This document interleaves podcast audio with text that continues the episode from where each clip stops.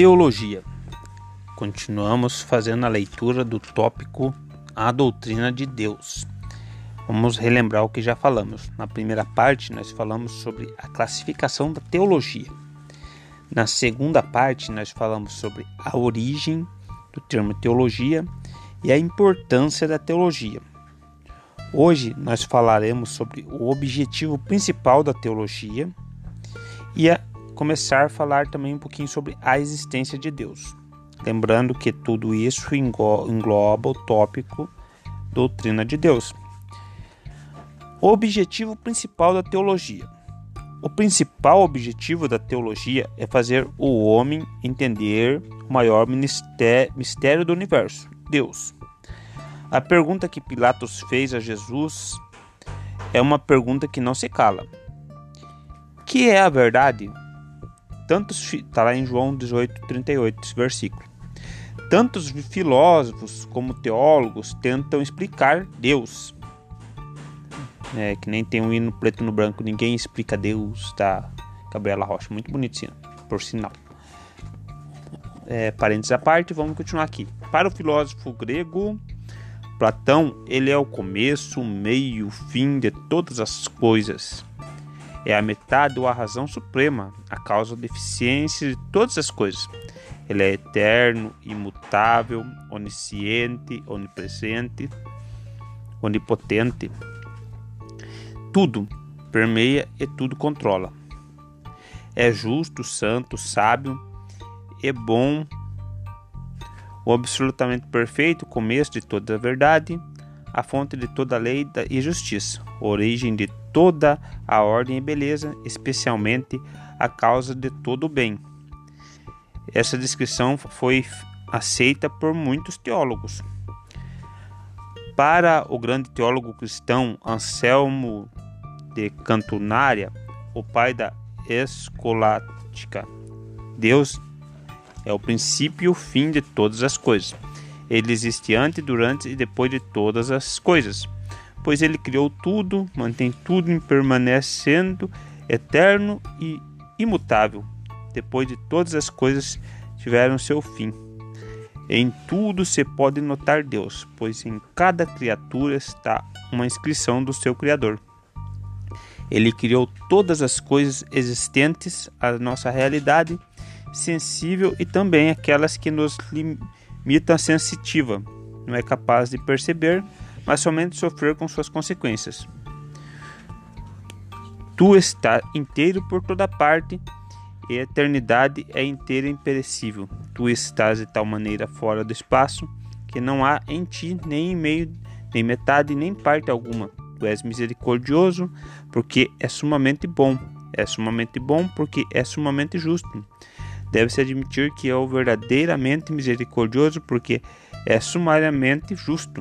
Portanto, tu és justo conforme a tua natureza. Ó Deus, justo e benigno, tanto ao castigar como ao perdoar. Tu não és apenas aquilo que não é possível pensar nada maior, mas és também tão grande que superas a nossa possibilidade de pensar em.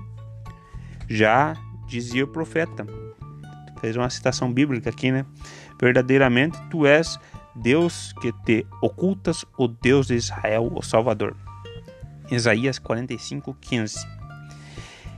Em continuando falando sobre Isaías, em Isaías 57, 15, o próprio Deus dá a definição de si mesmo, dizendo: Porque assim diz o alto e o sublime, que habita na eternidade e cujo nome é santo em um alto e santo lugar habita também com o contrito, o abatido do espírito, para vivificar o espírito dos abatidos e para vivificar o coração dos contritos.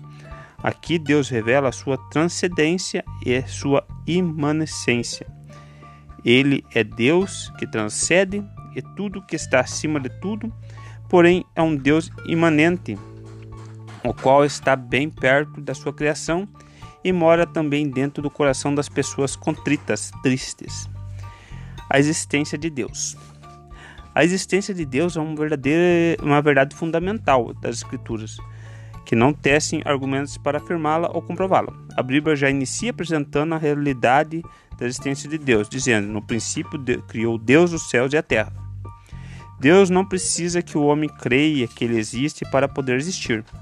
Independente do homem crer ou não crer na existência dele, ele existe. Nossa principal base para crer na realidade de Deus se encontra nas páginas da Bíblia Sagrada. A Bíblia, portanto, não se destina ao ateu que nega a existência de Deus, nem ao agnóstico que nega a possibilidade de crer e não ou não na existência de Deus, nem para o incrédulo que rejeita a revelação de Deus. Definir exatamente quem é Deus não é algo que pode ser feito meramente por palavras. Se não houvesse uma revelação acima de tudo pró do próprio Deus ao homem, nunca iríamos compreendê-lo.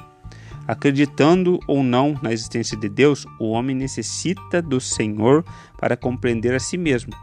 Eis a questão que definirá o nosso destino eterno. A definição básica que os dicionários bíblicos dão sobre Deus é esta: Deus é um ser existente por si mesmo, infinito, supremo, criador e conservador do universo. Ok, finalizando esse podcast, lembrando que é um curso de teologia com viés pentecostais, porém não vou citar nenhuma igreja aqui. É, e lembrando também que você está participando aqui, escutando o podcast Valdiano. E se por algum acaso você, de alguma forma, caiu nesse podcast é, através de pesquisas, coisa e tal, acompanhe lá é, os tópicos, vai por tópicos. Estamos falando sobre doutrina de Deus nesse tópico aí. Estamos na metade do caminho. Muito obrigado.